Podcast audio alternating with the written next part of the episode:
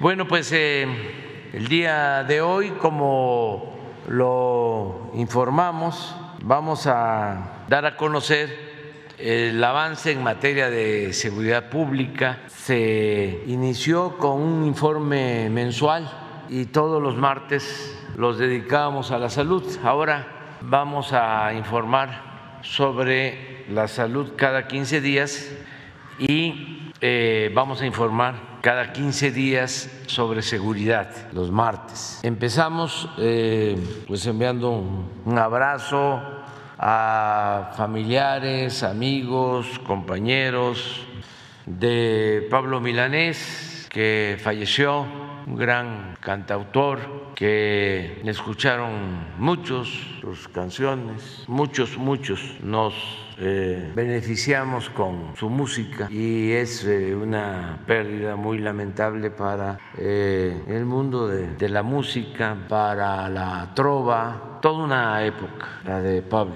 Pablito como lo conocía.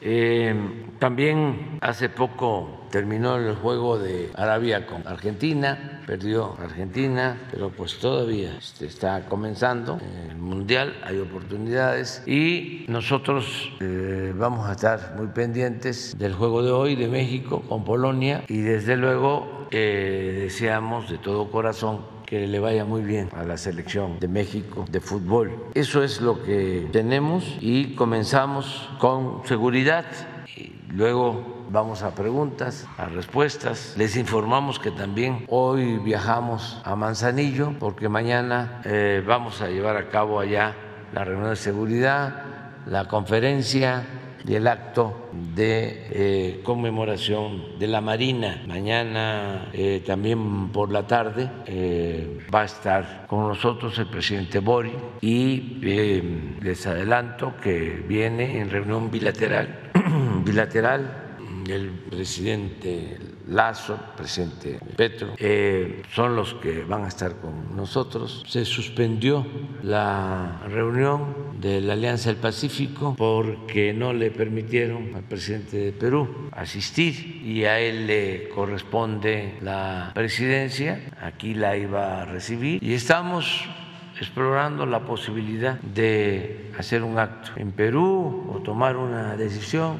consultando a los miembros de la Alianza del Pacífico, estamos en eso. Es probable el que podamos ir a hacer la reunión allá en diciembre, en la primera semana de diciembre, pero ahora que viene Gustavo Petro y que viene presidente Bori, que son miembros de la Alianza del Pacífico, eh, vamos a tratar este tema. Entonces les informamos, eh, no va a estar por lo mismo ya nos informaron, el presidente electo Lula ni el presidente eh, Alberto Fernández de Argentina. Pero pues esta es la, casa de los dos, somos muy buenos amigos. Y este, más adelante seguramente van a visitarnos.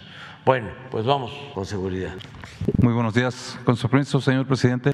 Por parte de la Guardia Nacional, eh, los avances que tenemos son los siguientes. El estado de fuerza ha aumentado a 123.535 elementos. Eh, mantenemos una fuerza operativa de 105.841 elementos desplegados en las 266 coordinaciones y ya solamente nos quedan 4.698 elementos por reclutar para completar el estado de fuerza contemplado para el 2022 de 128.233. Adelante. En cuanto a capacitación, en este periodo tuvimos el día 11 la culminación de, eh, culminaron su curso de formación inicial 1.303 elementos que correspondía al séptimo escalón del curso de formación inicial para personal de nuevo ingreso. Nos quedan eh, cuatro escalones todavía con 4.951 eh, integrantes. Este curso de formación inicial para personal de nuevo ingreso, como sabemos, es de 20 semanas.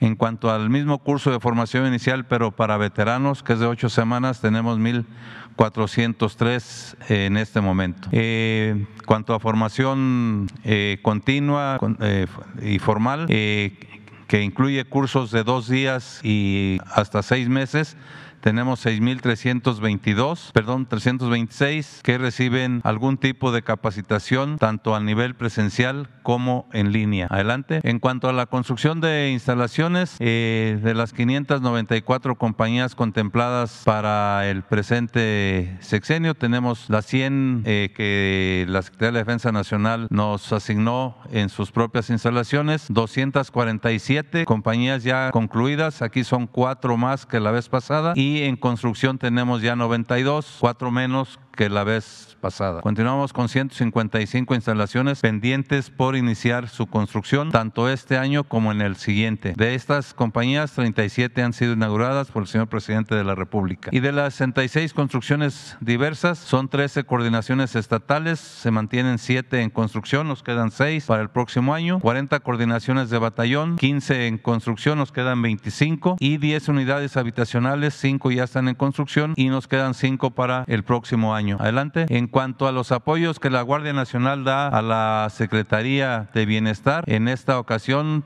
contabilizamos mil apoyos de seguridad para la dispersión de los diversos programas sociales. En esta ocasión están dispersando los programas de los meses, los apoyos de los meses de noviembre y diciembre. Eh, aquí están las eh, diferentes programas a los que eh, la Guardia Nacional da seguridad en su distribución, las becas Benito Juárez, la producción para el bienestar, pensión para adultos mayores, pensión para personas con discapacidad, eh, bienestar de niñas y niños y niñas de madres trabajadoras y de tandas para el bienestar. En este apoyo hemos destinado 7.763 integrantes de la Guardia Nacional. Adelante. En cuanto a los apoyos que se dan a la Secretaría de Agricultura, y Desarrollo Rural. En esta ocasión tenemos eh, que se transportaron 10.814.8 toneladas eh, en 248 viajes a los cuales se les dio seguridad. Este servicio se proporciona desde los eh, puertos de Lázaro Cárdenas, de Coatzacoalcos y de la planta de fertilizantes en la Barca, Jalisco. En esta ocasión a los estados de Guerrero, Oaxaca, Chiapas, Tlaxcala, Morelos, Durango, Nayarit, Campeche y Puebla y Zacatecas. Para este servicio se emplearon 3.472 elementos. Adelante. Eh, también un apoyo importante a la Comisión Nacional de Búsqueda de Personas Desaparecidas. En esta ocasión eh, tenemos 14 apoyos, 13 de ellos a la Comisión Nacional de Búsqueda de Personas de la Secretaría de Gobernación y uno a la Comisión Estatal de la Ciudad de México. En estos estados, Chihuahua, Ciudad de México, Coahuila, Estado de México, Jalisco, Michoacán, Querétaro, Sonora, Tamaulipas, Zacatecas y Veracruz. En el caso de la Ciudad de México, un apoyo se dio a la Fiscalía de la Ciudad de México, al, perdón, a la Comisión Estatal y otro a la Comisión Nacional. Adelante. Eh, un aspecto importante en esta ocasión es el que la Guardia Nacional designó 14 integrantes para trasladarse eh, al, a Qatar con motivo del Mundial de, Fútbol. Estarán del 8 de noviembre hasta el 21 de diciembre como parte de la comitiva que eh, está presente en este país y que es encabezado por la Secretaría de Relaciones Exteriores. Su misión es coadyuvar con las autoridades consulares y diplomáticas mexicanas, así como con el gobierno de Qatar en las diferentes sedes donde se desarrolla el Mundial de Fútbol. La finalidad es asistir y asesorar a los ciudadanos mexicanos que acuden a este evento. Sus funciones brindar información y asesoría a los connacionales, difundir el respeto a la cultura del país anfitrión y brindar atención a los mexicanos que la necesiten y que acudan a esta justa mundialista. ¿Sería cuánto, señor presidente? Me permito ceder el micrófono al almirante secretario.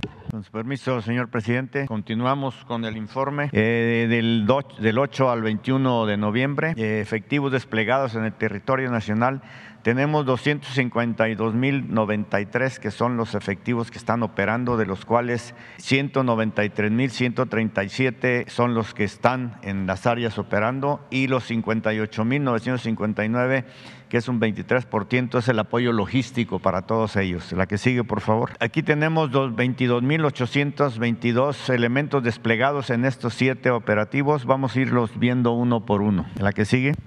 En lo que se refiere al mantenimiento del Estado de Derecho, por parte de nosotros en la tierra, en el aire y en el mar.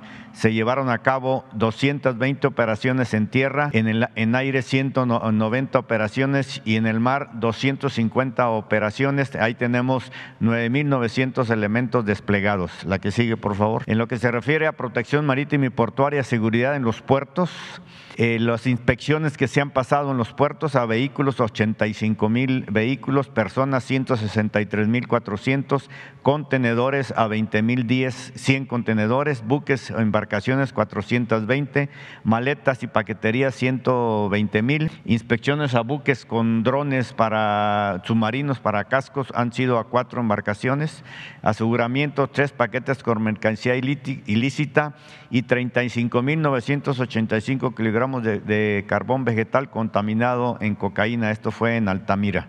La que sigue, por favor. En lo que se refiere a aduanas marítimas interiores, nosotros tenemos 250 elementos y personal civil 1.988 elementos, un total de 2.238 elementos en las aduanas, que son 16 marítimas y dos interiores aquí en la Ciudad de México, en Pantaco y en el aeropuerto de la ciudad. La recaudación eh, por parte de nosotros ha aumentado un 4% en lo que va de este año y la comparado, eh, un comparativo semestral de recaudación que aduanas a cargo de nosotros en lo que se refiere a enero-octubre del 21 a enero-octubre del 22 ha aumentado un 10%.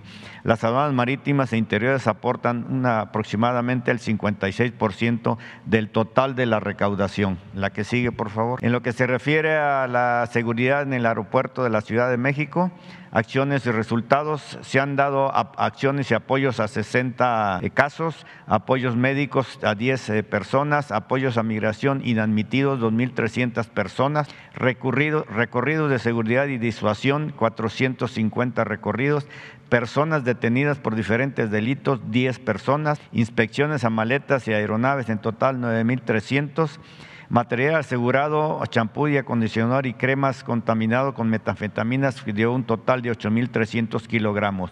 Personal desplegado 1.500 elementos. La que sigue, por favor. En lo que se refiere a búsqueda y rescate, salvaguarda de la vida humana, en la Secretaría de Marina cuenta con 33 estaciones navales de búsqueda y rescate, 22 en el Pacífico y 11 en el Golfo de México y un equipo de búsqueda y rescate urbano. La Secretaría de la Defensa cuenta con un Centro Nacional de Búsqueda y Rescate cuatro centros regionales y 19 subcentros. Se han eh, dado apoyo a 101 personas, tres accidentes eh, aéreos atendidos, 700 personas en la mar se han apoyado, eh, rescates diversos 25 y evacuaciones médicas 4. Personal que desplegado 801 elementos. La que sigue. En lo que se refiere a operaciones de seguridad en el ferrocarril interoceánico, tenemos desplegados 4.300 elementos en las tres vías, en las que va de, de Salina Cruz a Coatzacoalcos, de Coatzacoalcos hasta Palenque y la que va de Juchitán hasta Ciudad Hidalgo. La que sigue, por favor. La que sigue. En lo que se refiere al plan DN3, plan Marina y plan de la Guardia Nacional, en lo que se refiere a vacunación, tenemos ahí desplegados 4.272 elementos se han eh, efectuado 7.600 vacunas aplicadas a emergencias sanitarias del COVID. Se han atendido a 106 pacientes en instalaciones de la Sedena y la CEMAR. Hay 63 elementos ahí de apoyo.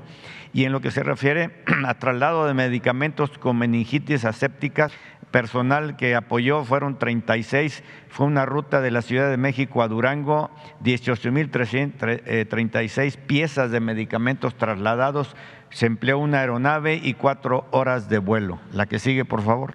En lo que se refiere a atención médica de primer contacto en lugares de, diferentes, eh, de difícil acceso, que se ha dado en los estados de Baja California, Baja California Sur, en Sonora, en Sinaloa, en, Nayarit, eh, en Oaxaca y en Chiapas. Eh, se han empleado dos aeronaves, cuatro ambulancias, seis vehículos, dos consultorios móviles. Se está haciendo esto la Secretaría de Marina con el IMSS, con el DIF, Secretaría de Salud y Bienestar de las entidades que están involucradas en esto. Se han dado un apoyo a 55.550 personas En Tamaulipas se beneficiaron también a 10.278 en Veracruz, Jalisco, Colima y Michoacán. Ese es el número que se ha apoyado a estas personas, igualmente en estos estados. La que sigue, por favor. Y en lo que se refiere a aseguramientos relevantes del 8 al 21 de este mes, en, en las costas de Sinaloa, esta es una embarcación, un camaronero, que a la hora de abordarlo, pues la tripulación lo, eh, lo hundió, prácticamente eso fue la realidad, lo hundió, traía alrededor según nosotros estimamos que traía alrededor de 10 toneladas de metanfetaminas. Aquí pueden ver cómo estaba por dentro. Se rescató aproximadamente 600, 700 kilos, pero la mayor parte pues, se hundió el camaronero. los elementos fueron rescatados y entregados a la Fiscalía en el estado de Sinaloa. Y también otro en Altamira, eh, fueron dos contenedores que estaban contaminados, en, traían carbón vegetal contaminado con cocaína y un peso aproximado de 35.985 kilogramos. Y en el aeropuerto de la Ciudad de México, en servicio de paquetería y mensajería, lo que se aseguraron fueron tres cheques, dos de 500 mil dólares y otro de 147 mil dólares, y además cuatro letras de cambio con un valor de 283 mil 308 dólares. En total, un millón 430 mil 308 dólares. Y estos han sido lo que se ha recolectado del 8 al 21 de noviembre en, lo que se refiere a metanfetaminas, eh, material contaminado con metanfetaminas, lo que mencioné aquí arriba. Embarcaciones fueron tres, eh, personas aseguradas 12 y esto es el combustible y esto es lo que se lleva en total en el año. Le cedo la palabra al general. Gracias. Con su permiso, señor presidente, adelante por favor. Continuando con el informe eh, de este, del 8 al 21 de noviembre, también en, en estas nueve misiones que tenemos en la pantalla que van desde el ámbito de seguridad pública, la vigilancia del espacio aéreo, la atención a desastres. Este, tenemos eh, o se emplearon durante este periodo 159.719 elementos en lo que son de Guardia Nacional, del Ejército, de la Fuerza Aérea Mexicana y de Marina. Adelante, por favor. Eh, en el empleo de la inteligencia para obtener resultados eh, eh, este, positivos en cuanto a la detención de líderes de blancos relevantes. Tuvimos 25 detenidos en este periodo, estos 15 días de operaciones. El día 8 de noviembre en Guaymas, Sonora, se detuvo a un jefe de sicarios de un grupo delictivo denominado La Plaza, que está vinculado al cártel del Pacífico, así como cuatro personas más. El día 12 de noviembre también eh, este fue una operación de manera conjunta en el ámbito de inteligencia, donde se eh, este, registraron algunas órdenes de, cateo, órdenes de investigación, y se logró este, en lo que fue Ciudad Juárez, Silao y Coacalco, fueron las órdenes de, cateo y se logró la detención de uno de los principales traficantes de personas de Turquía, de, Sudamérica, hacia Estados Unidos. Adelante, por favor. El día 13 de noviembre en Jalisco se llevó la detención de un jefe regional del cártel Jalisco Nueva Generación, que este tiene presencia en Zacatecas y en Jalisco, eh, generador de violencia en esas áreas. El día 14 también este, una operadora de una célula delictiva, gente nueva Jaguar, afín al cártel del Pacífico, operando en Sonora y en Chihuahua. El, día 16 de noviembre se eh, hizo la detención de un líder de la organización delictiva Cártel del Pacífico, generador de violencia en, el municipio de Escobedo y Apodaca, Nuevo León, con tres personas más. Adelante. El día 17 de noviembre en, Sonora se detuvo a un jefe de célula armada vinculada a la, organización delictiva Los Cazadores y generadores de violencia precisamente en municipios de ese estado.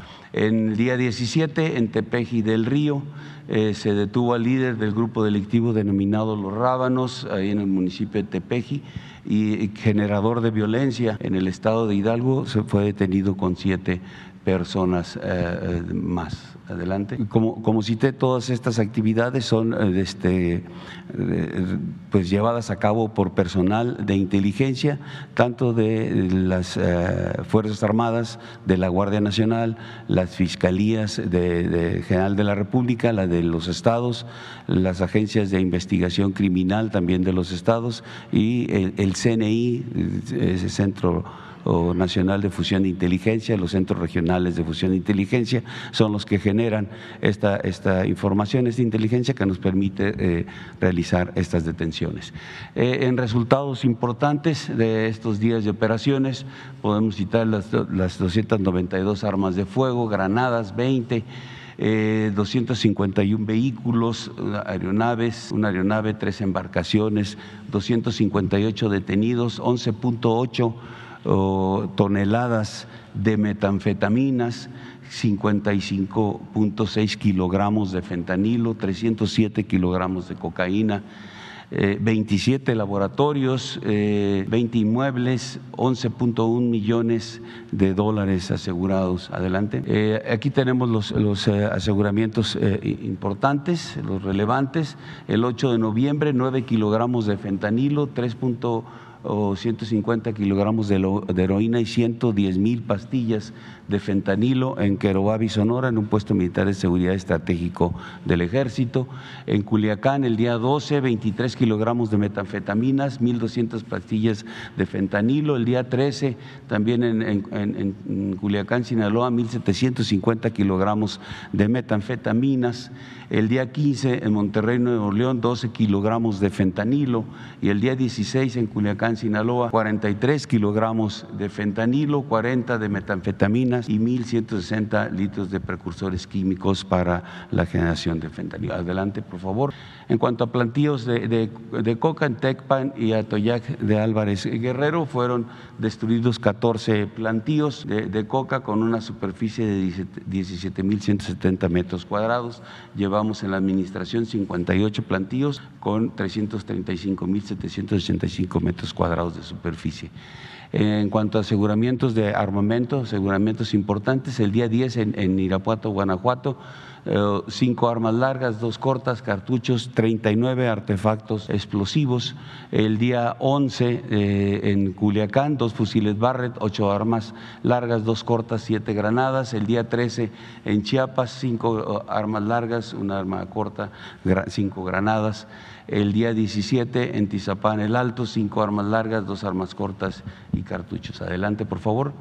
En cuanto a laboratorios clandestinos, eh, en este periodo en Culiacán se aseguraron, se destruyeron 21, en Cosalá 5 y en Elota 1, realizando también la destrucción de sustancias químicas, 5.400 litros de alcohol metílico y sustancias que se, que se necesitan para poder producir las metafetaminas. Eh, estimamos que se evitó que tuviera la, la delincuencia una ganancia de 37 mil, más de 37 mil millones de pesos. Adelante, por favor. En cuanto a detenciones relevantes en este periodo, en Tizapán el Alto, el 10 de noviembre se hizo la detención de 20 eh, personas, un grupo delictivo, aquí eh, había tres menores de edad se aseguraron 28 armas, un lanzagranadas, 148 cargadores, eh, eh, chalecos, placas balísticas, eh, vehículos, cuatro, dos motocicletas y un inmueble. Adelante. también en cuanto a la participación de, la Guardia Nacional y del Ejército en las aduanas, se hicieron en este periodo este, el aseguramiento de 2.3 kilogramos de marihuana, 15 detenidos, 220 mil pesos, 9.5 millones de, dólares, también este, armas 6, eh, cargadores, cartuchos, vehículos 28 y también joyería, un evento donde se aseguró joyería. Adelante, por favor. Estos son tres, tres eventos relevantes en las aduanas eh, que, se, que la realizó Guardia Nacional y la Agencia Nacional de, Aduanas de México, eh, que es la, el aseguramiento de pagarés Eh, el primero el día 11, cuatro pagarés con un total de 8.3 millones de, pesos. Eh, el día 14, un cheque por 147 mil dólares y una letra de cambio por 226 mil 453 dólares. Y el día 15, dos cheques por 64 mil 805 dólares y un anillo de platino valuado en 22 mil dólares. Eh, adelante, por favor. estos son los resultados a nivel nacional, todo lo que se hace en cuanto a Fuerzas Armadas, Guardia Nacional de resultados de los diferentes ámbitos, pero aquí resaltar la participación de la Guardia Nacional con el 33% de todo el total general de resultados en, lo que ha logrado la Guardia. Eh, los rubros en los que está la Guardia pues están directamente vinculados a la seguridad pública. Adelante, por favor. La que sigue. Adelante. Regresenle una aquí en lo que es el mercado ilícito de combustible. En en el eh, periodo se recuperaron 122.810 litros de combustible, 171 tomas clandestinas detectadas, 11 vehículos asegurados y 9 detenidos. Adelante. La, desviación volumétrica en lo que va de noviembre, 5.6 eh, mil de millones de barriles.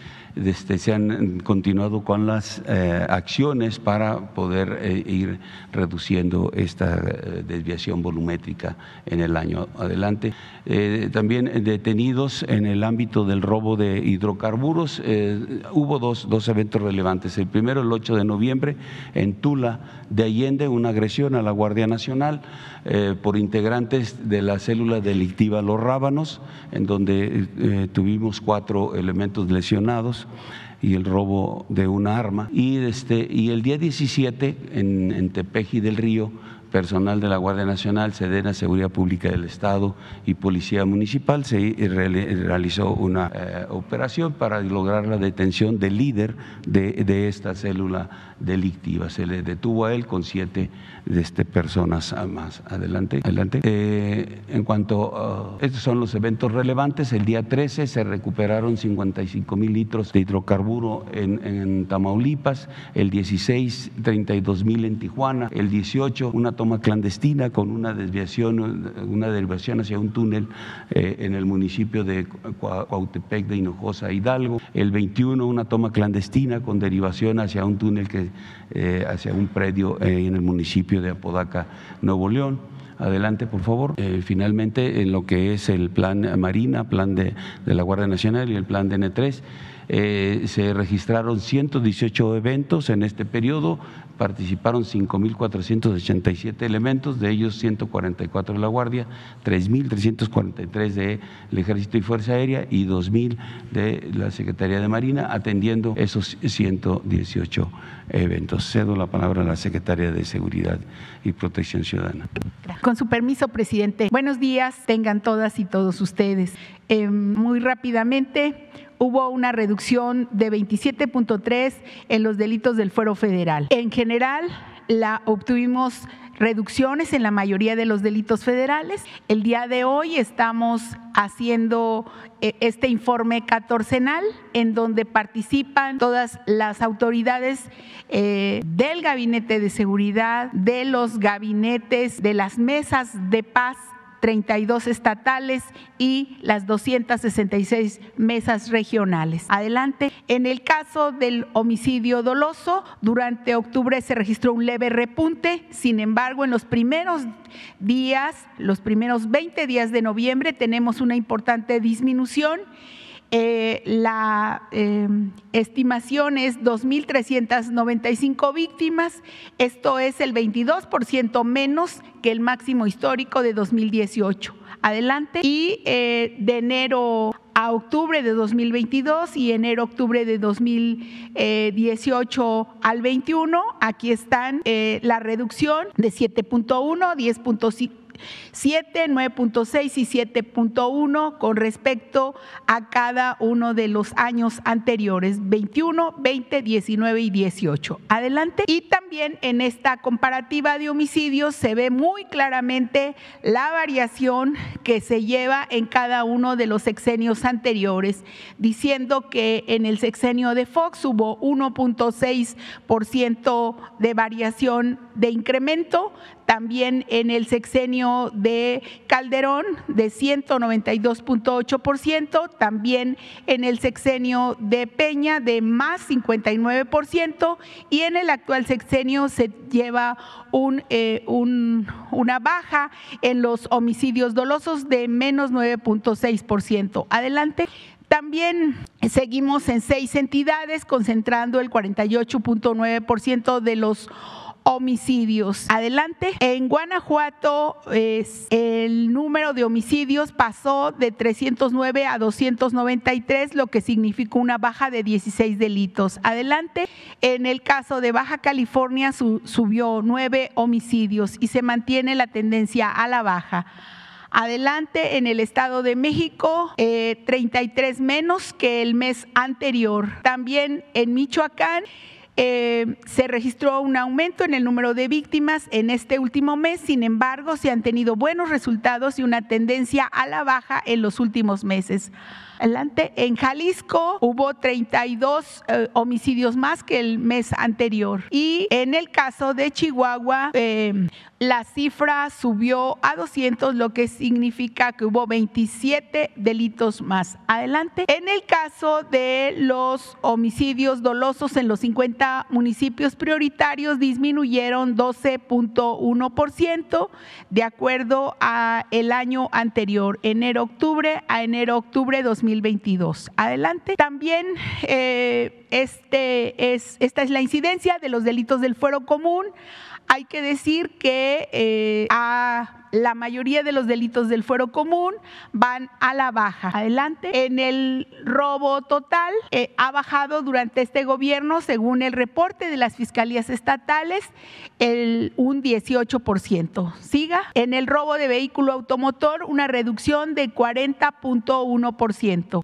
En el caso de feminicidio, de 20.8% de eh, bajando este delito. En el caso de secuestro, 60 38.1% menos víctimas. Y este es el octubre más bajo atrás que del que tenemos registro. Adelante. Eh, estos resultados se dan por el trabajo de todas las dependencias y los estados por, encabezados por la Coordinación Nacional Antisecuestro, la CONACE, desde eh, julio del 2019 hasta octubre del 2022 se llevan 4.751 detenidos, 536 bandas desarticuladas y 2.125 víctimas liberadas. Em, seguimos trabajando en las mesas de paz Aquí hay que decir que se sigue la supervisión de la venta de drogas y bebidas alcohólicas alrededor de los centros escolares y eh, también se han verificado los giros negros y los centros de rehabilitación de adicciones en estos 50 municipios prioritarios. En el caso del robo de hidrocarburos, en lo que va de la administración se lleva un 92.2% menos de la incidencia de este delito con una ahorro estimado de 236.134 millones de pesos aproximadamente. Adelante. En la prevención de la toma de casetas, el trabajo de la Guardia Nacional y de otras policías ha ayudado a que del 2020 a diciembre de 2022 se lleve un ahorro de 39.820 millones de pesos. Adelante. Eh, esta, en resumen, hay una baja visible en la mayoría de los delitos en nuestro país. Adelante. Eh, decir solamente del tianguis del bienestar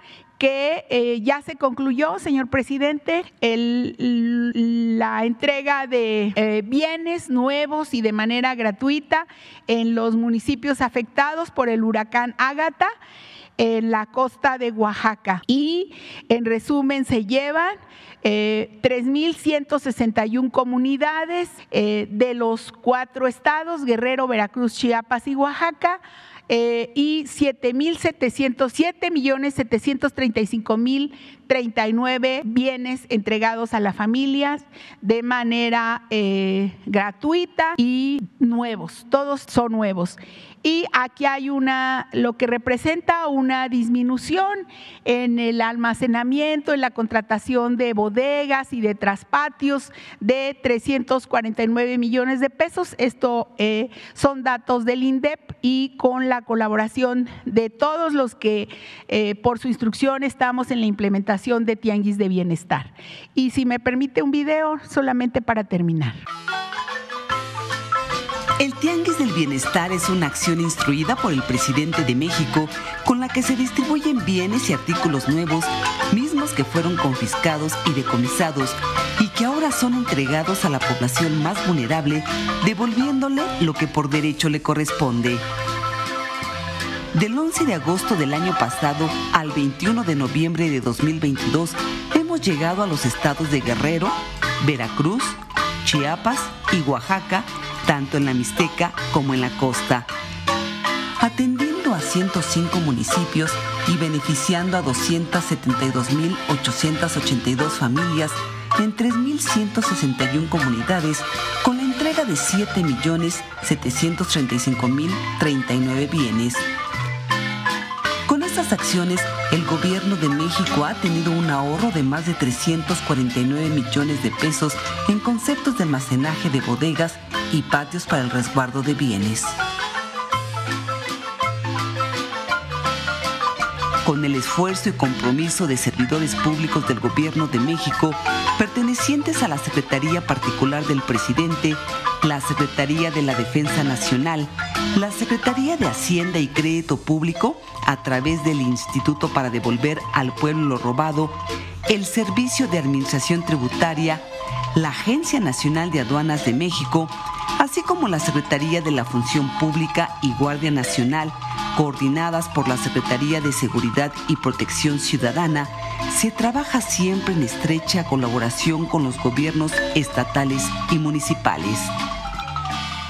En 2023 continuaremos con estos esfuerzos en beneficio de las personas de las zonas más alejadas del país porque, por el bien de todos, primero los pobres. vamos. Que no hayan preguntado en 15 días. Ustedes tres, pues. Tres, dos mujeres. Tú, tú no, no, tú, mujeres. Tú, dos, mujeres, tres. Hola, buenos días, señor presidente. Gustavo Torres, de la agencia Noticias Notipress. Eh, preguntarle sobre la situación de la vacuna patria. Eh, si bien en agosto la titular del CONACYT nos informaba que entraba en una última fase, eh, ¿cuál sería pues una evaluación ¿no? de, que no, no se ha presentado o no se presentó a, a tiempo? Si fueron errores este, eh, de operación o de organización para que no se haya este, presentado esta vacuna? Pues eh, podemos informar el martes próximo, podemos invitar a María Elena, la directora del CONACIT, que nos presente un informe sobre la vacuna patria, cómo vamos, que María Elena Álvarez Bulla nos dé la información, si te parece, el martes presidente. Y aprovechando que se, toma, que se están tocando temas de seguridad, eh, hace dos semanas eh, se denunciaba a través de redes sociales el caso de la agresión a, una pareja de la comunidad LGBT eh, por parte de 10 sujetos sin ningún motivo aparente. no sé si, si este caso puede aprender las alarmas en el país sobre algún tema de de discriminación si se toma en cuenta que el Observatorio Nacional de Crímenes de Odio contra Personas LGBT reportan que en el 2022 eh, hay 25 casos de asesinatos y 8 de desapariciones. Pues nosotros estamos en contra de los eh, agravios y desde luego de los crímenes de odio. Estamos constantemente... Eh, protegiendo a todos los ciudadanos y son acciones ilegales, eh, de carácter autoritario, de gente de malas entrañas, irrespetuosos. Nosotros eh, tenemos que garantizar la libertad a todos y eh, reprobamos estos actos y se castiga en todos los casos. No hay delitos que no se castiguen porque no hay impunidad. Yo nada más les recuerdo que todos los jueves se informa sobre estos casos. Hay muchos, pero los más eh, notorios, los más polémicos, este, se aclaran siempre. No eh, aceptamos la impunidad y lo vamos a seguir haciendo. Es una postura muy clara. Eh, el conservadurismo, ofrezco disculpa por este, insistir, pero son mm, muy autoritarios en este eh, aspecto y en otros. Son partidarios de racias, no respetan la diversidad sexual. Esa es una característica del conservadurismo. Requieren de mucha formación, de mucha educación. Hay dirigentes a nivel mundial de derecha que se han atrevido a declarar que ellos no aceptarían a un hijo homosexual. Imagínense el atraso de ese pensamiento conservador. Si esto lo declara un dirigente mundial, pues cómo está el pensamiento conservador en todos lados. Nada más que como va acompañado siempre de la hipocresía, que es su verdadera doctrina, callan, simulan. De este hombre que lo externó es porque tiene posturas extremas y piensa que con eso se gana el apoyo de sectores que tienen ese mismo pensamiento. Pero eso es contrario a la libertad, es inhumano, es violatorio de los derechos humanos. Nosotros tenemos en México que seguir combatiendo el racismo, el clasismo, la discriminación. Y les voy a dar una buena noticia. Vamos avanzando, vamos ganando en ese proceso. Muy bien. Buenos días, presidente Hans Salazar de Noticiero en Redes. Eh, aprovechando la presencia eh, de la secretaria de Seguridad, Rosa Isela Rodríguez, e incluso que aquí ya se ha mencionado en la mañanera sobre diversos casos, eh, particularmente, por ejemplo, se han traído sobre detenciones bajo tortura, toda esta injusticia que se ha estado trabajando desde el gobierno federal, presidente, eh, preguntar sobre concretamente casos como Brenda Quevedo, la semana eh, pasada se preguntó sobre de ella, ahí tiene, por ejemplo, eh, una recomendación de la ONU sobre, sobre su caso y recomendación sobre, incluso su, liberación.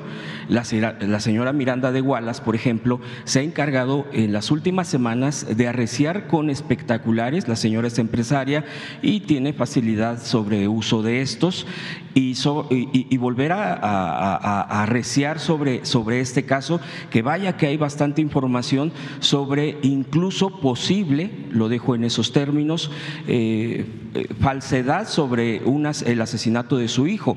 No ahondo más porque es un caso muy polémico, no me quiero referir a él, sino más bien a la situación de Brenda Quevedo particularmente y que ya se pronunció la ONU al respecto en su favor. Siguen padeciendo este tipo, me parece, hasta de agresión por parte de la señora Miranda de Wallace. Ha estado utilizando medios tradicionales eh, para, por ejemplo, a Ciro Gómez Leiva, para poder eh, pues, insistir sobre estos casos y poner las imágenes de estas personas, incluida el de Brenda Quevedo, para eh, seguir señalándola. Me parece que esto sí ya se vuelve eh, un caso que eh, no sé en qué vaya. Entiendo el burocratismo y todo esto. Por ejemplo, también el caso de Israel Vallarta, que también se ha, tocado aquí por parte de usted, por parte de, de diversos funcionarios, de qué van las cosas. Entiendo y la secretaria había dicho que se tiene que tener más tiempo al respecto para poder procesar todos estos casos porque no son fáciles.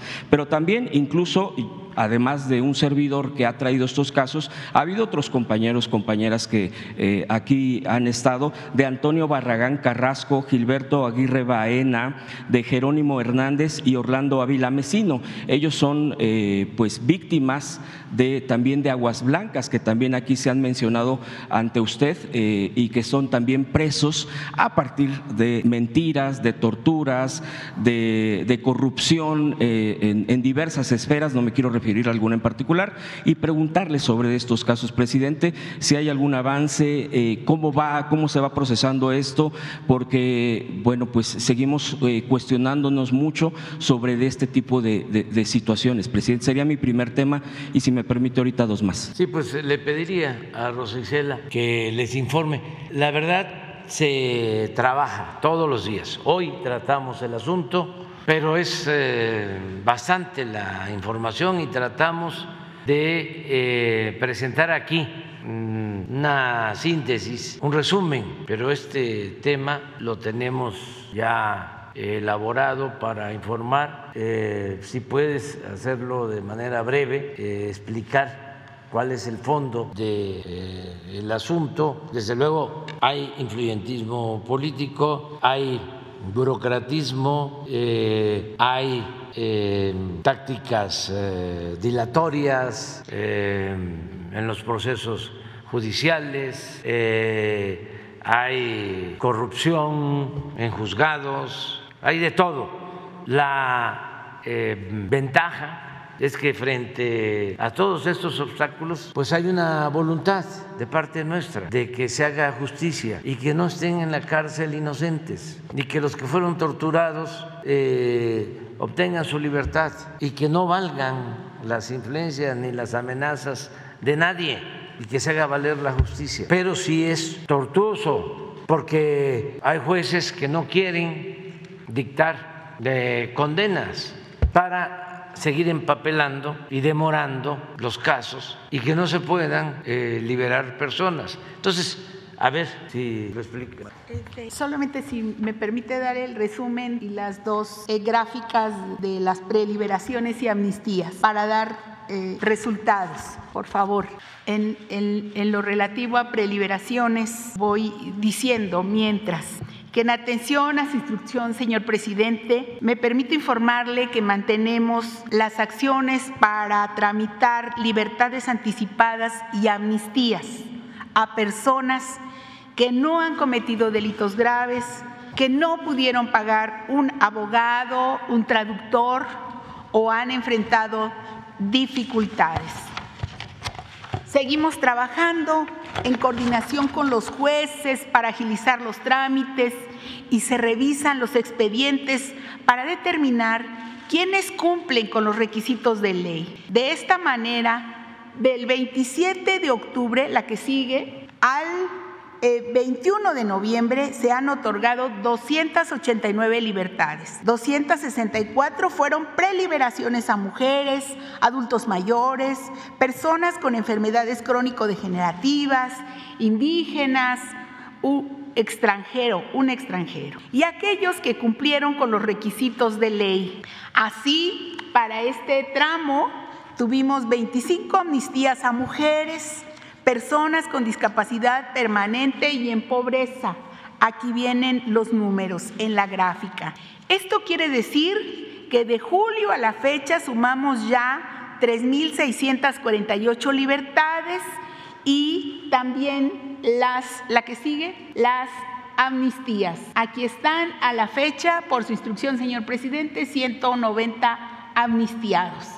Para dar amnistías se requiere sobre todo que las personas tengan sentencias, y es a lo que se refiere el señor presidente en varios de los casos de los, eh, digamos así, mediáticos relevantes a los que ustedes se han referido, en algunos casos, hoy lo explicábamos, no tienen una sentencia. Vamos a referirnos eh, brevemente, por ejemplo, al caso de Brenda Quevedo Cruz, aquí se los explico sin, sin más nada, ella tiene 13 años en prisión preventiva en México y casi dos años en Estados Unidos. Tiene la causa penal del juzgado primero de distrito en procesos penales federales y fue detenida en 2006 en Estados Unidos y desde, desde 2009 se encuentra privada de su libertad en el Centro de Prevención y Readaptación Social Santiaguito en Almoloya de Juárez, Estado de México. Durante este proceso penal, eh, Quevedo Cruz ha interpuesto 36 recursos para la admisión de pruebas, en tanto que la parte acusadora ha interpuesto 37 recursos y el agente del Ministerio Público de la Federación 30 en contra de la, en contra de la admisión de pruebas de la defensa. Desde el 26 de septiembre del 2019, la defensa solicitó el cambio de medida cautelar para Quevedo, mismo que fue rechazado en primera y segunda instancia. Y hace cuatro meses que se inició otra vez la demanda de amparo, pero hasta la fecha no se ha obtenido una resolución al respecto. El 25 de agosto de 2020, la organización a lo que usted se refiere de las Naciones Unidas a través de un grupo de trabajo sobre detención arbitraria adoptó la opinión 45-2020 relativa al caso en el que recomienda la liberación de Brenda Quevedo Cruz. Sin embargo, la recomendación no es vinculante al proceso penal. En el caso de Israel Vallarta, estamos esperando, no me voy a extender tanto, la sentencia, sea de declarándolo responsable o de manera absolutoria, pero necesitamos esa sentencia para que el Poder Ejecutivo pueda intervenir. Nosotros estamos con confianza de que este año pudiéramos tener este, resultados y que pudiéramos nosotros estar interviniendo ya. Eh, pero este es un caso que seguimos semana por semana y nos hemos apegado mucho y hemos estado viendo a la familia de Israel Vallarta. En el caso de Aguas Blancas Guerrero, con el cambio de eh, las autoridades allá en, en, el Estado, estamos trabajando con el Tribunal Superior de Justicia, con el Poder Judicial Estatal para que pudiéramos estar eh, eh, ya que nos admitan la acreditación de que las personas de este caso tan sonado de Aguas Blancas en Guerrero este, pueda ser eh, acreditando, que ellos nos acrediten ya, que nos reciban, digamos, eh, eh, las pruebas de que tuvo tortura y que ya tienen la aplicación de los protocolos de Estambul. En general, nosotros sí tenemos mucha confianza en que este caso ya pueda ser resuelto a la brevedad. No sabemos si todos los eh, eh, responsables, acusados puedan eh, tener libertad, pero sí tenemos confianza en que por lo menos dos puedan tener ya esta libertad que tanto y por tantos años han estado peleando. Todo esto por instrucción del señor presidente que nos demanda eh, buscar siempre la justicia, sobre todo para, aquellos, eh, para aquellas personas que no tienen acceso, digamos, a abogados y a defensores que verdaderamente les importe la libertad de las personas. Disculpe, secretaria, entonces en el caso de Brenda Quevedo, nada más para que quede claro, ¿es más complicado ahí? Estamos esperando, eh, digamos, que haya una una sentencia. Pero lo que quiero decir en general sobre ese caso es que tenemos poco de estarlo siguiendo, digamos. No, no le quiero decir que eh, tenemos ya una resolución como en los otros casos, que ya encontramos un camino. ¿Podría recibir a su mamá, a la madre? Claro que sí, claro que sí, Si lo autoriza el presidente, claro. Con mucho gusto. Nos ponemos de acuerdo, Hans. Gracias, secretaria. Le agradezco. Y eh, aprovechar un llamado, eh, aunque estamos trabajando de manera coordinada, eh, caer en la indolencia, en el burocratismo. Hacer un llamado al Poder Judicial desde los ministros, magistrados, jueces, que esto se tome como algo prioritario. Es muy grave que permanezcan años en la cárcel inocentes o gentes que se tuvieron que declarar culpables porque fueron torturados y está demostrado hasta por organizaciones internacionales que en efecto fueron víctimas de tortura. Entonces, ¿cómo vamos a estar hablando de impartición de justicia si no actuamos? O si no hay justicia pronta, despedita. Ayer que recordábamos el asesinato de Ricardo Flores Magón, repasábamos lo que propusieron los magonistas en el plan liberal de 1906. Y me llama mucho la atención que uno de sus puntos era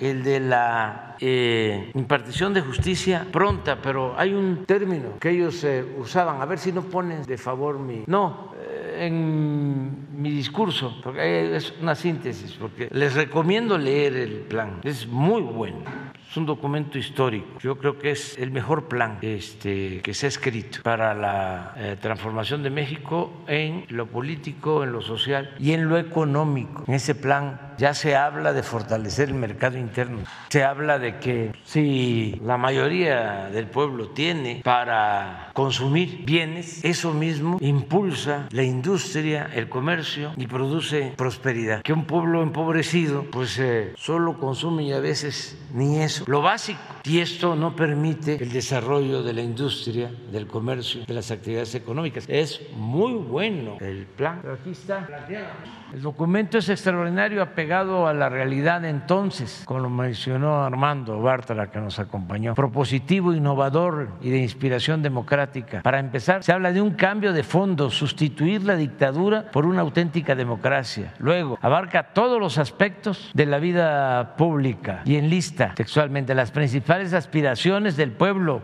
y sus más urgentes necesidades. Fíjense, sufragio efectivo, la no reelección, la libertad de prensa, el otorgamiento del amparo sin dilación, la pronta impartición de justicia. Si no se imparte justicia pronto, pues no solo se incumple la ley, sino se está cometiendo una injusticia. La abolición de la pena capital, la desaparición de los jefes políticos y el fortalecimiento de la autonomía municipal, la sustitución de las cárceles por colonias penitenciarias para la generación, regeneración de los reclusos. Hace unos días dije que no me gustaban las cárceles y se burlaron en el Universal, pero pues no conocen de nuestra historia, de lo que hizo como director de Islas Marías el general Francisco J. Mujica. Era un ideal de antes, la sustitución de las cárceles por colonias penitenciarias para la regeneración de los reclusos, la eliminación del servicio militar obligatorio, la leva, la unión de los países latinoamericanos para defenderse ante abusos de las potencias, la reafirmación de las leyes de reforma y el apego estricto a la Constitución, la libertad religiosa, los magonistas, la educación laica, el aumento de escuelas públicas, sueldos justos a los maestros y atención especial a la enseñanza de artes y oficios, reducir los impuestos, aplicar descuentos a quienes rentan y hacen mejoras, mejoras en casas y cuartos de vecindades. Este es importantísimo. Esto. Estamos hablando de 1906. Declarar iguales ante la ley a los hijos legítimos y naturales. Y lo otro, así como a hombres y mujeres. Eso era. Entonces, por el llamado a todos, es que no puede ser hay un caso donde son 16 años, ¿no? Sin sentencia. ¿Cómo es eso? El del señor Vallarta. 16 años sin sentencia. ¿Y entonces qué? ¿Va a continuar así? Un recurso y otro recurso y tácticas dilatorias para que no se resuelva nunca. ¿Y eso es justicia? Entonces sí tenemos que eh, seguir avanzando en este sentido y hay buena disposición del presidente de la Suprema Corte pero son cosas que hay que estar mencionando. Y fíjese, presidente, que precisamente, digo nada más eh, para este tema, la señora Miranda de Gualas, de acuerdo a la versión, porque yo entrevisté a la mamá de Brenda Quevedo, Enriqueta Cruz, eh, que sigue pavoneándose en el tema de que ella tiene las, los recursos suficientes, o sea, las palancas, como se dice coloquialmente, para que, para que esto continúe así. Y pues se jacta. E, ese es el, el, punto y por eso obviamente la exposición, porque verdaderamente hay una prepotencia de parte de la señora, digo, porque además era muy amiga, y perdón que lo diga así, pero así es, eso es un antecedente de su actitud, amiga de Calderón, amiga de García Luna, y bueno, pues este, este tipo de prepotencias a la señora no se le ha ido ni porque este, este señor está en la cárcel por lo que ya sabemos, ¿no? Pero bueno, yo nada más agregaría ese comentario, y si me permite otra pregunta, presidente. Mire, eh, eh, hay el tema del glifosato, que incluso aquí también ya se ha comentado. Aquí el punto eh, en donde me quiero enfocar para pues, la prohibición de este herbicida cancerígeno, pues que obviamente es un punto pues que daña por completo la salud, o sea, no habría ningún tipo de consideración que hacer, eh, pero pues está frenando y desvirtuando una lucha, una lucha larga eh, que busca prohibir precisamente este uso de plaguicidas y herbicidas, eh, que obviamente tiene una razón de ser todo esto para la producción de alimentos y todo, pero bueno, pues con este tipo de elementos altamente dañinos contra la salud. Pues eh, le, comento que eh, los senadores Nancy Sánchez, Rafael Espino y Ricardo Monreal eh, que es eh, líder de la fracción parlamentaria de Morena, y ese es precisamente ahí el, subrayado, es que han estado entorpeciendo la prohibición de este, de este eh, herbicida cancerígeno y que bueno, pues esto también ha indignado a mucha gente, bueno, nos indigna a muchos, me incluyo, en las propias redes sociales al respecto, porque obviamente al estarlo boicoteando, al estar poniendo cuatro para que no se llegue a este tipo de cosas, pues llama la atención e incluso, yo, no lo puedo señalar, pero eh, muchos señalamientos con respecto entonces qué intereses tiene, si no es el interés de la salud de, eh, pues de, la población, entonces a quién están beneficiando a empresas transnacionales que obviamente están detrás y sabemos que hay cabilderos, que hay todo esto, incluso hay un asunto hasta legal, hablaba con un compañero que hay más de 300 cabilderos en el Senado, por ejemplo, registrados, digo, eh, está bien y hay, hay el derecho de que cabildeen a favor de sus intereses, aquí el punto es cuando van en contra de la salud de los mexicanos. Presidente, yo le preguntaría sobre este respecto, ¿qué opina? Usted ya ha dado posición respecto al glifosato, pero respecto a este tipo de actitudes, y si ahorita me pregunto, me permite una última. Sí, es una polémica, todavía no está resuelto lo del glifosato. La propuesta que nosotros estamos eh, impulsando es que se vaya eliminando de este herbicida porque en efecto está demostrado que daña la salud. Pero es una situación este, especial, no solo eh, de carácter mercantil o de predominio económico, en donde solo está de por medio del lucro, es que este herbicida eh, permite la limpia de las plantas, de los árboles, quitar la hierba y eh, no se tiene todavía una opción alternativa, vamos a decir, eh, un producto natural, biológico, que ayude a este, aligerar y abaratar este procedimiento eh, productivo. Entonces, se acordó que el CONACIT desarrollara un proyecto de investigación. Eso es muy importante porque antes el CONACIT estaba pues, a favor del glifosato se había llegado al extremo que el presupuesto del CONACYT se usaba para apoyar a las grandes empresas transnacionales en investigaciones, muchas de ellas dañinas a la salud. Eso ya se terminó. Ahora el CONACYT pues eh, nos ayudó a tener un ventilador cuando eh, la pandemia, junto con una empresa, cuando la pandemia del COVID. Ahora el CONACYT, aún con demoras y cuestionamientos, porque también detrás hay un interés político no es el caso del compañero, pero sí de otros, eh, está desarrollando la vacuna patria, pero ya los conservadores y los que manejan las farmacéuticas ya están pidiendo cuentas, pero está el CONACYT haciendo eso, que antes no hacía. Era increíble que se usara dinero público para favorecer empresas que producían chatarras productos chatarras, empresas transnacionales, con muchos fondos financiados en sus investigaciones por el CONACIT. Ahora ya cambió completamente. No olvidemos que Marilena Álvarez Bulla es Premio Nacional de Ciencias. No es cualquier servidora pública, es una mujer no solo preparada, sino íntegra, recta, honesta. Bueno, ella tiene este proyecto del glifosato. Hemos limitado el uso, pero no lo podemos cancelar eh, así de manera tajante porque necesitamos una opción, una alternativa.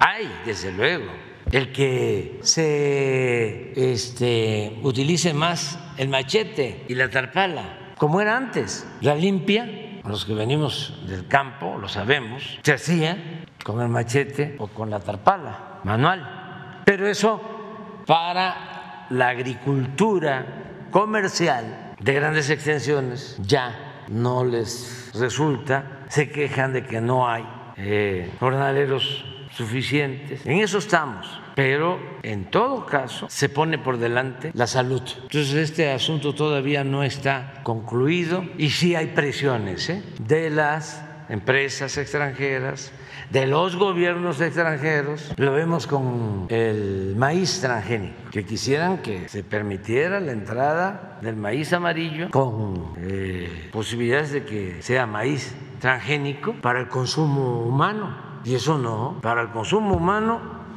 maíz blanco. Y estamos viendo lo de el maíz amarillo, puede ser para forraje. El consumo humano, no.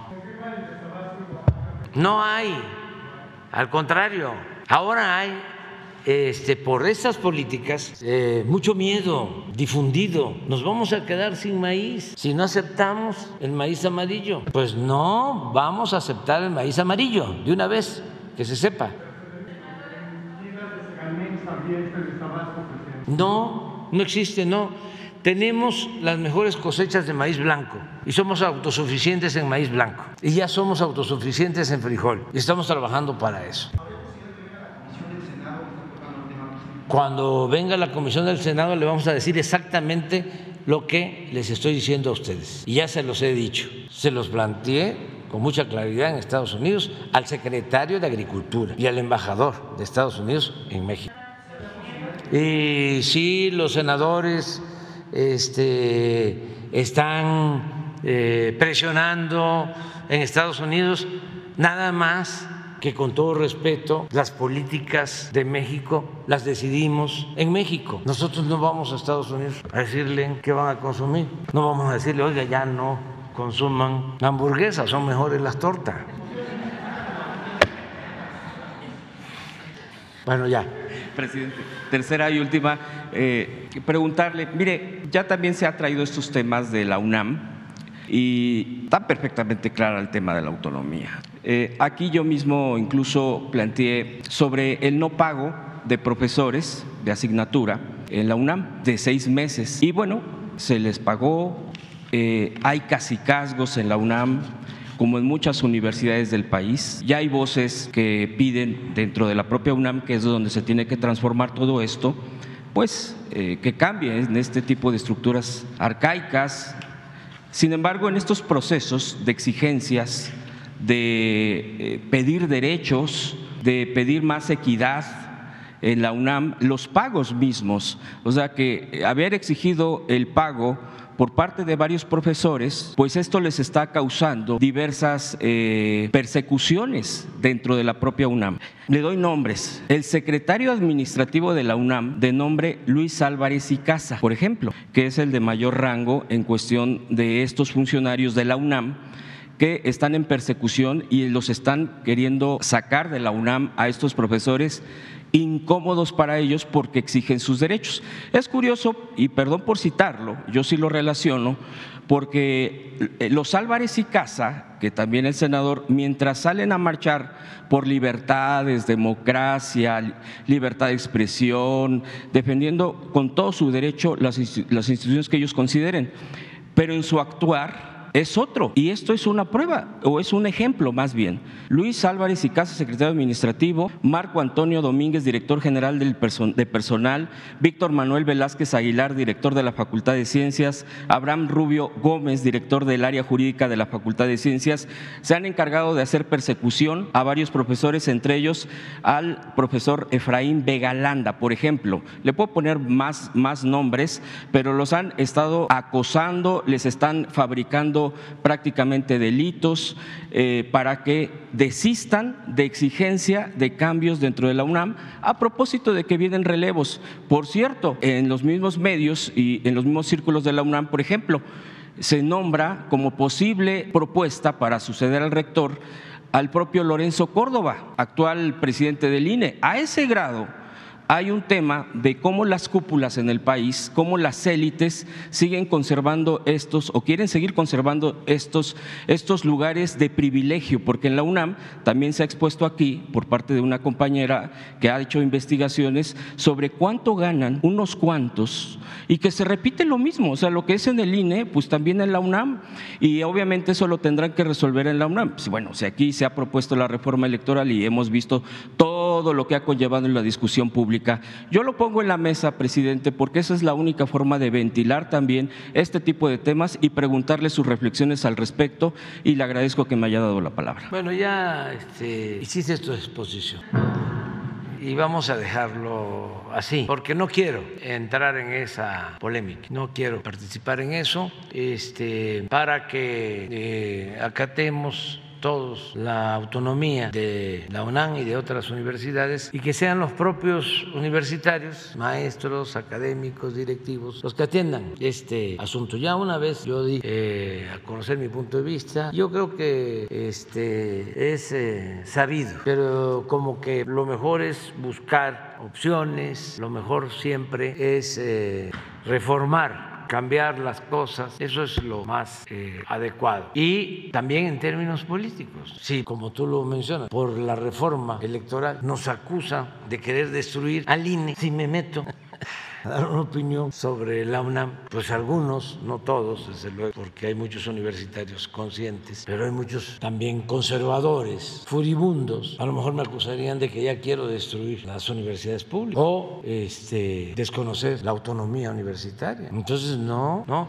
Y aprovecho también para decir de que la marcha del domingo no es para tratar el tema de la reforma electoral, eso ya está planteado ya está en el Congreso y estoy a punto de enviar la iniciativa de reforma legal, pero eso ya eh, lo van a atender en el Poder Legislativo y si se requiere en el Poder Judicial, si hay alguna controversia constitucional o se declara inconstitucional en el caso de que se apruebe la ley, ya correspondería a la Suprema Corte de Justicia. Pero eso ya, ya está. No, la marcha es para celebrar de que ya no domina en México la oligarquía. La marcha es para celebrar de que no se permite la corrupción. La marcha es para celebrar de que ahora sí pagan impuestos los potentados que antes no pagaban. La marcha es para celebrar de que tenemos finanzas públicas sanas. La marcha es para decir que el 85% de los hogares mexicanos recibe cuando menos una pequeña porción del presupuesto público. La marcha es para decir que nos sentimos muy dichosos de estar entre todos apoyando a los más pobres. La marcha es para decir que no queremos que en México haya racismo y que vamos ganando esa batalla. La marcha es para decir que no aceptamos el clasismo ni la discriminación. La marcha es para decir que está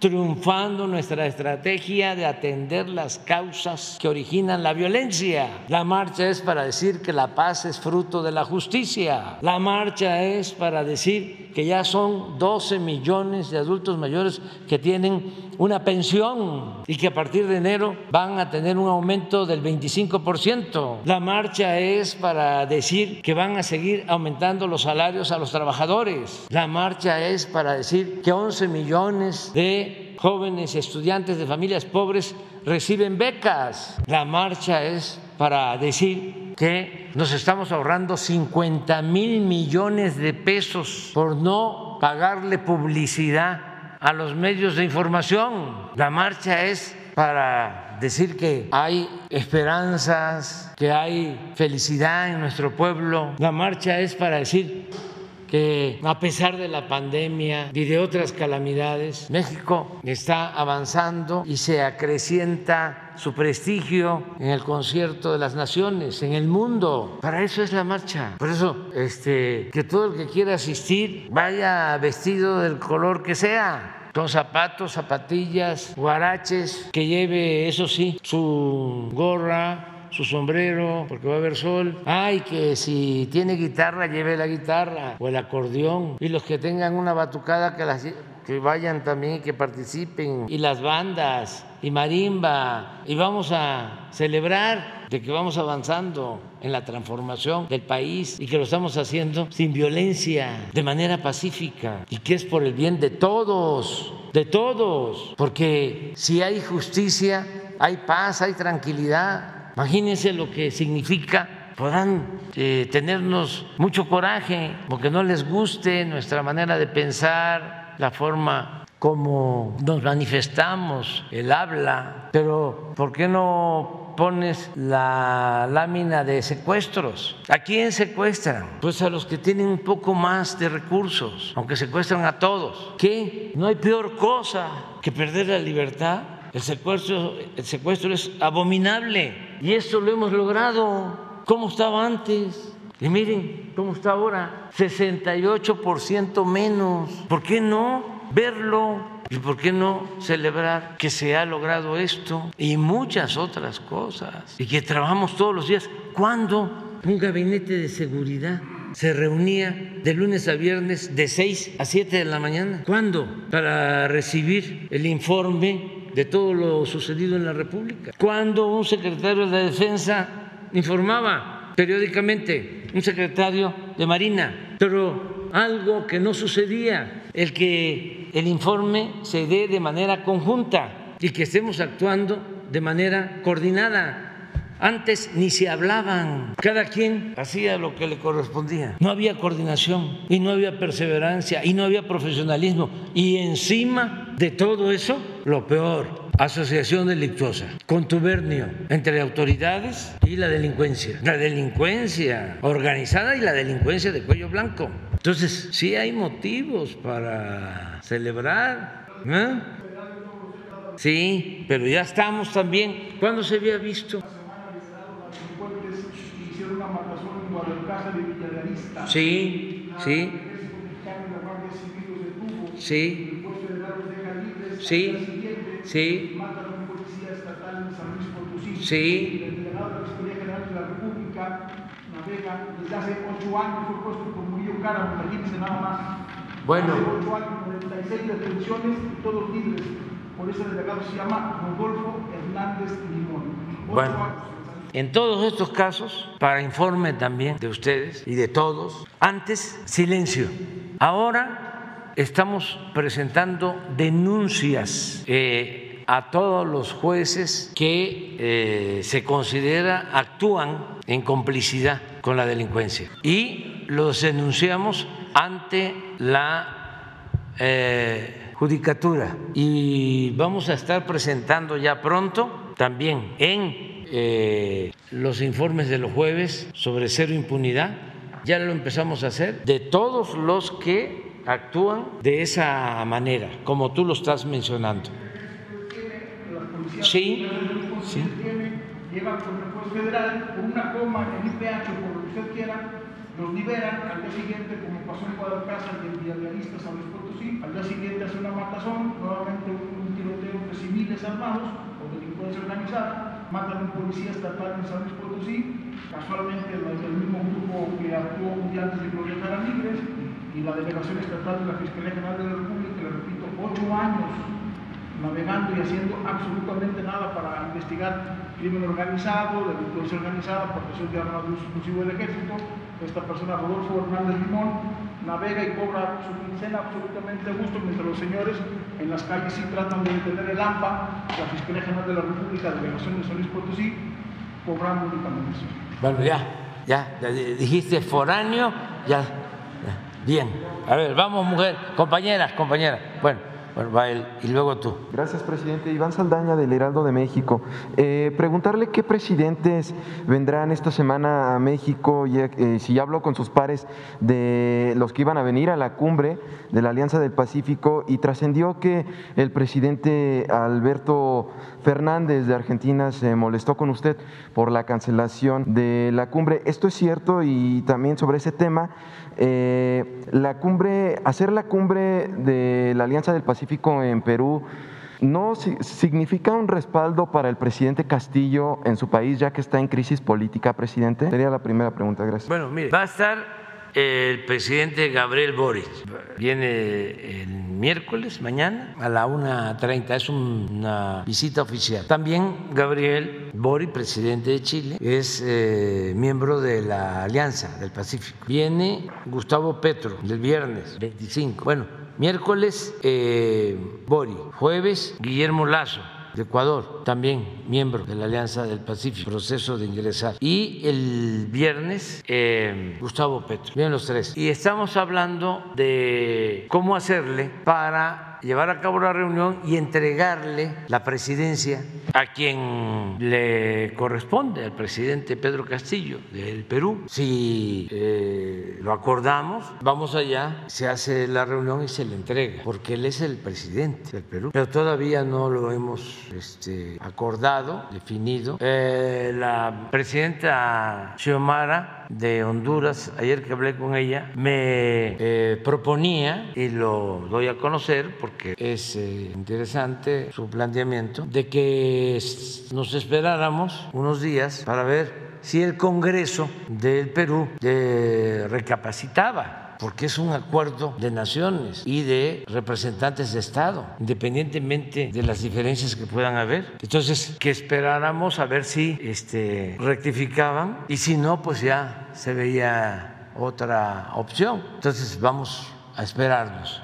Acerca de este, Alberto Fernández es mi amigo, somos eh, compañeros, amigos, y estaba invitado porque se iba a llevar a cabo la reunión de la Alianza del Pacífico. Y sí, eh, estuvimos viendo lo del BIT, pero eh, no hubo acuerdo, sin embargo eso no significa ningún distanciamiento, ninguna diferencia él es una muy buena persona, este, nada más que a nosotros ya nos parece inaceptable que se continúe con la misma política de predominio de los intereses del gobierno de Estados Unidos en América. O sea, ya este, sale un candidato bendecido por Washington y ese gana. No, ya no. Eso no ayuda. Además, necesitamos un cambio en todo lo que tiene que ver con la cooperación para el desarrollo. Tenemos problemas serios, sobre todo relacionados con la migración. Y hay que eh, apoyar a países de América Latina, del Caribe, pero con hechos, no con discursos. O no ir a apoyar a los países de América Latina cuando ya están hundidos, los llamados rescates del Fondo Monetario Internacional y de todos estos organismos. ¿Por qué no eh, se apoya con créditos a tasas bajas a países que necesitan de financiamiento para el desarrollo. No lo hacen, entonces lo hacen,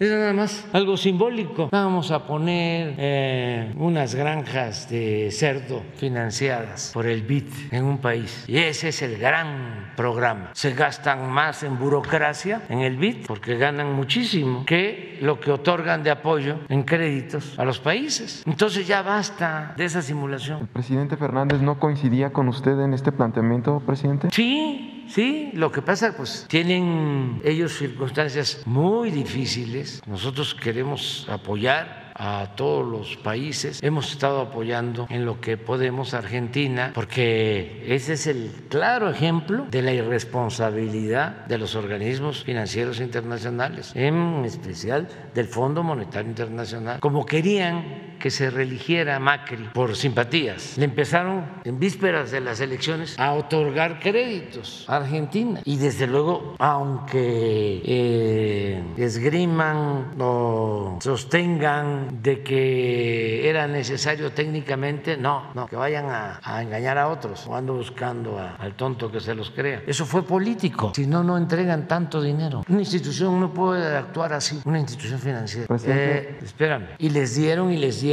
y les dieron y les dieron y resulta que no gana su candidato, pero dejan a Argentina completamente endeudada. Y en vez de ayudar a resolver el problema que ellos originaron, mantuvieron así dos años al nuevo gobierno y desde luego con eh, agravamiento de la crisis económica y con la gente inconforme con su gobierno. Entonces ahora Argentina eh, decide apoyar porque está en una situación difícil. Nosotros respetamos ese punto de vista, pero nosotros ya no queremos eso. El presidente Fernández, para su candidata al ¿Qué dicen los diarios argentinos que el, el, presidente Fernández le pidió apoyo a usted para su candidata, la candidata de Argentina? Sí. Que por eso fue la molestia, porque México no quiso apoyar. ¿Fue por eso, presidente? No, es que nosotros tenemos nuestro candidato y, este, y ellos tenían su candidato. Y el planteamiento es, no puede ser que el candidato propuesto por el gobierno de Brasil y apoyado por Washington sea el que impongan. Pero después ellos llegaron a un arreglo con el candidato que propuso el gobierno de Brasil y apoyó Washington. Y como Argentina es un pueblo hermano y Alberto es una gente muy cercana a nosotros, pues este, si les va a ayudar eso, adelante. Y ojalá que les cumplan. Yo ya me he vuelto muy escéptico, pero me puedo equivocar, desde luego, me equivoco como cualquier otra persona. ¿Y qué tal? Que la primera acción del BID para taparme la boca sea un apoyo especial a Argentina. Y entonces ellos me dirían, este, tenga para que aprenda. Y el resto, porque este, pues hay sus prácticas que ustedes ya seguramente conocen, o si no, ahí se los dejo de tarea. Presidente, en un segundo tema, eh, previo a su informe del 27 de noviembre de los cuatro años de su gobierno, eh, usted ha dicho que se vienen los dos mejores años de su gobierno eh, próximamente.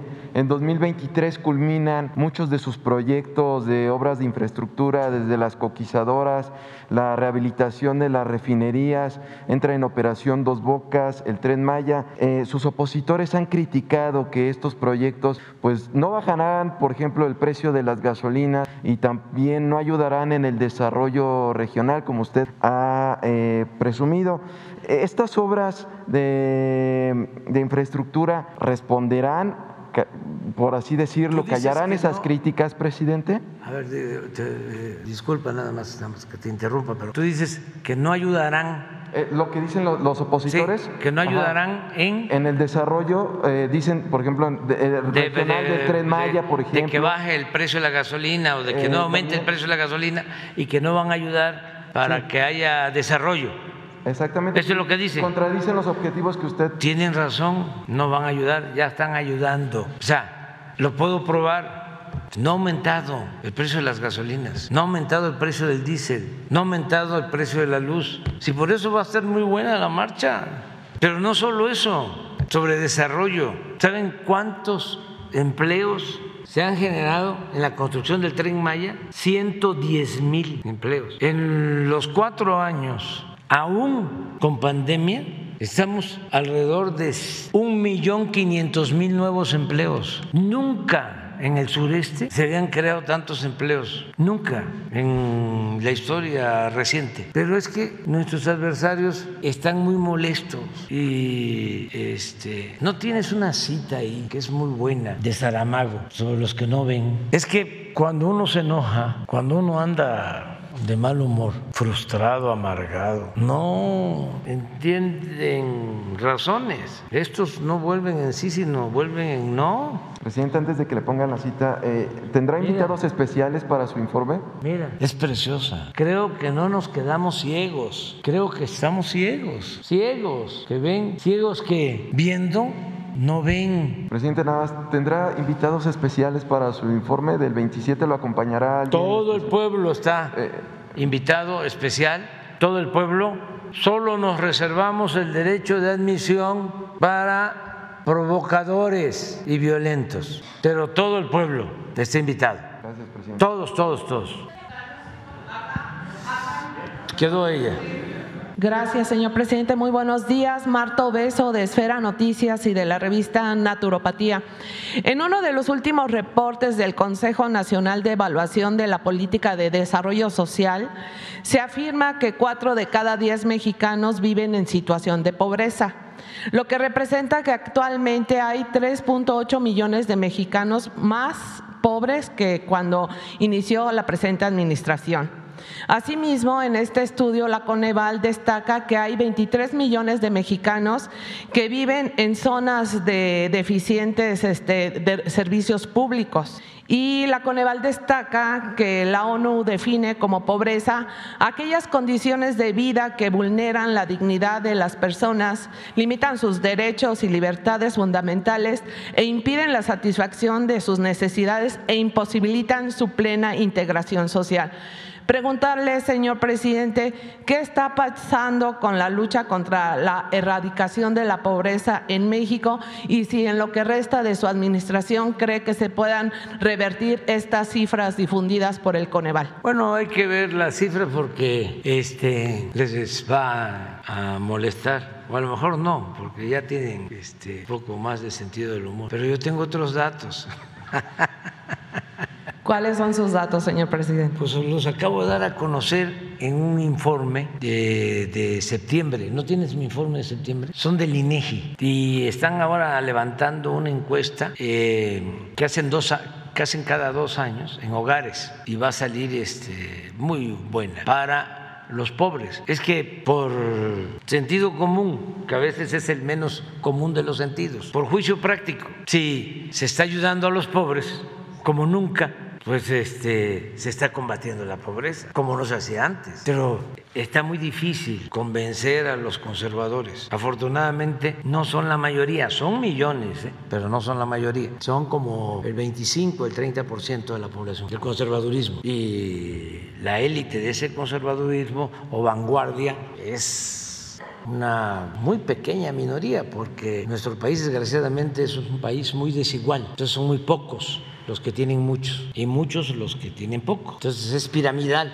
Entonces los conservadores son muy pocos, eh, sin embargo sí tienen este, simpatías. Por eso hablo de los aspiracionistas, toda una formación y llegan a 25, 30% de la población. Eh, ahora vemos los datos eh, y estamos avanzando en, en eso pero es muy difícil que ellos este, acepten pues la nueva realidad. Esa es la última, de acuerdo con la última encuesta nacional de ingresos gastos de los hogares, levantada por el INEGI, de agosto a noviembre del 20, que la del 22 la están levantando ahora, pero vamos a tener los datos hasta mediados del año próximo cada dos años. Esta es la mejor encuesta. En plena pandemia, mientras que en el 18, o sea, cuando no habíamos entrado, los más ricos ganaban en promedio 18 veces más que los pobres, los más ricos de México ganaban 18 veces más que los pobres. En el 20, la desigualdad se redujo a 16 veces. Asimismo, en ese periodo, los más pobres fueron los únicos que vieron crecer sus ingresos, los más pobres, en 1.3%. Estamos hablando de la pandemia, del 18 al 20. 18 octubre, noviembre del 2018 a octubre, noviembre del 20. Esto se confirma porque mientras que los hogares del medio urbano perdían por la pandemia, a causa de la pandemia, 8% del ingreso, que es donde pegó más, en el ámbito rural se registró un incremento del 3.8%, de acuerdo a esa encuesta. Los programas para el bienestar permitieron que los adultos mayores de 2018 a 2020, adultos mayores, incrementaran su ingreso promedio trimestral por persona de 12.420 pesos a 13.586 pesos. En cuanto a la población indígena, pasó de un ingreso trimestral por persona de 8.887 a 10.057 pesos, es decir, 13.16% más. Y también, según el Coneval, en el segundo trimestre de este año, este año en que estamos, el ingreso laboral real por persona se incrementó en 4.8%, pues pasó de 2.747 pesos a 2.880 en comparación con el mismo periodo del año pasado, 2021. Entonces, Entonces ¿cuántos tengo otros datos. Sí, ¿cuántos millones de pobres hay en México, señor presidente? No tengo exactamente la cifra ahora, pero este, nuestro objetivo es que cada vez haya menos pobres. Estamos atendiendo a todos, escuchando a todos, pero se le da preferencia a los pobres. Y también un objetivo es no solo el sacar de la pobreza a millones de mexicanos, sino que el que vaya saliendo de la pobreza no deje de ser solidario y fraterno, que no se vuelva egoísta, individualista, aspiracionista, que no abandone el principio del amor al prójimo, porque si no, en el ascenso, en la escala social, se va eh, asumiendo una actitud de supuesta superioridad, se van volviendo ladinos y nosotros queremos que tengamos una clase media muy fraterna, muy humana. Y existe un sector de la clase media muy fraterna, muy humana, pero hay sectores que pues se comportan peor que los eh, fifís. Hay por ahí una frase también muy buena sobre los opresores. A ver si la consigue. A ver. Señor presidente. Dice algo así como que no hay peor cosa que un oprimido que defiende a su opresor. Es una especie de masoquismo. Son cosas que se dan en la vida, ¿no? Somos libres. Hace un momento usted este, comentaba que están secuestrando a las personas que más tienen. ¿Quiénes están secuestrando? ¿Qué sector de la sociedad está secuestrando a estas personas que más tienen, señor presidente? Pues los de la delincuencia van a secuestrar para conseguir dinero, o sea, eh, proporcionalmente, aunque son más los pobres en México, son menos secuestrados que los que tienen recursos económicos, porque el secuestro tiene como propósito cobrar una cantidad. Por ejemplo, nadie supo, a ver, los que nos están escuchando, ¿quién supo que después de ser secretario de gobernación, Gutiérrez Barros, lo secuestraron? ¿Se sabía? No. Y hicieron este, una cooperación, algunos, para juntar el dinero y liberar a don Fernando Gutiérrez Barros. Pero era dinero. Bueno, sí se sabe que de manera injusta, completamente, como son todos los secuestros irreprobables, a Hart Lo secuestraron y tuvo que pagar una cantidad de dinero. Y fíjense, Hart es una gente buena, un empresario bueno en lo que a mí me gusta, que es el béisbol. Considero que no hay ningún promotor en México del béisbol más desinteresado y genuino que Alfredo Hart. Pero ese estuvo secuestrado. Pero ya no quiero seguir hablando. O sea, nada más tengo que hacerlo porque cuando hago un planteamiento, pues es que ya llevo tiempo en estos asuntos, entonces sí es un llamado a la reflexión. Si vuelve a poner, por favor, este, la lámina de secuestro, no es poca cosa, porque esto es evitar dolor, sufrimiento. Entonces, el que ni siquiera eso reconozcan y que solo estén buscando las podridas. Es un llamado. Es decir, bueno, no queremos, dicen, vamos a conciliarnos. La verdad, la verdad, yo tengo que atender a todos y respetar a todos. Pero yo no quiero tener relaciones con corruptos. No quiero, o sea, este, que en aras de la unidad me esté yo abrazando con corruptos que le han hecho tanto daño al país. Ah, es que si no, vamos a echar a andar una campaña de que en México hay polarización. No, esa unidad a toda costa no la quiero. Quiero la unidad del pueblo y que todos actuemos a partir de lo que es justo y de lo que nos conviene a los mexicanos. Pero miren esto, el opresor no sería tan fuerte si no tuviese cómplices entre los propios oprimidos. Simón de Beauvoir, feminista de mis tiempos, no tanto, ya la señora estaba más grande, muy inteligente, este, y además eh, compañera de Sartre, eh, de Sartre, y muy bella, las cosas son otras cosas. Ya me voy, ya, ya mucho. Señor presidente, finalmente, señor presidente, al inicio de su gobierno y antes de tomar protesta como presidente de México, en una emotiva ceremonia aquí en el Zócalo Capitalino, usted recibió el bastón de mando de parte de los pueblos originarios. Cuando se le entregó don Santiago Ortela, le explicó cuál es la frecuencia con la que usted debería refrendar ese compromiso en ceremonias tradicionales a las que usted ya no ha regresado preguntarle este, si tiene contemplado en los próximos días reunirse con los este, abuelos del conocimiento ancestral para refrendar este compromiso que adquirió con, con ellos usted. Es que eh, también ahí hay otros datos. Eh, constantemente este, en ceremonias, acabo de estar, eh, no, estuve con eh, huicholes, sí, con ellos, y me hicieron toda una ceremonia especial. Y constantemente me... Sí.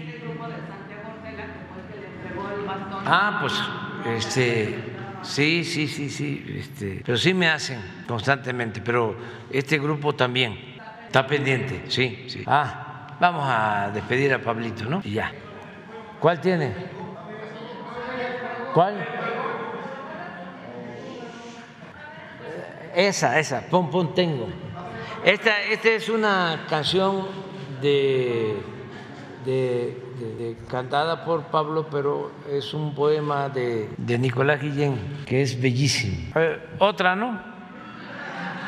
Otra. A ver, esa, esa, porque este, este, yo lo quiero recordar a Pablo en esos tiempos, cuando... A ver, ahora que viene Boris, vamos a adelantársela. Esta la compuso este, después del golpe militar en Chile y es una canción eh, profética. A México.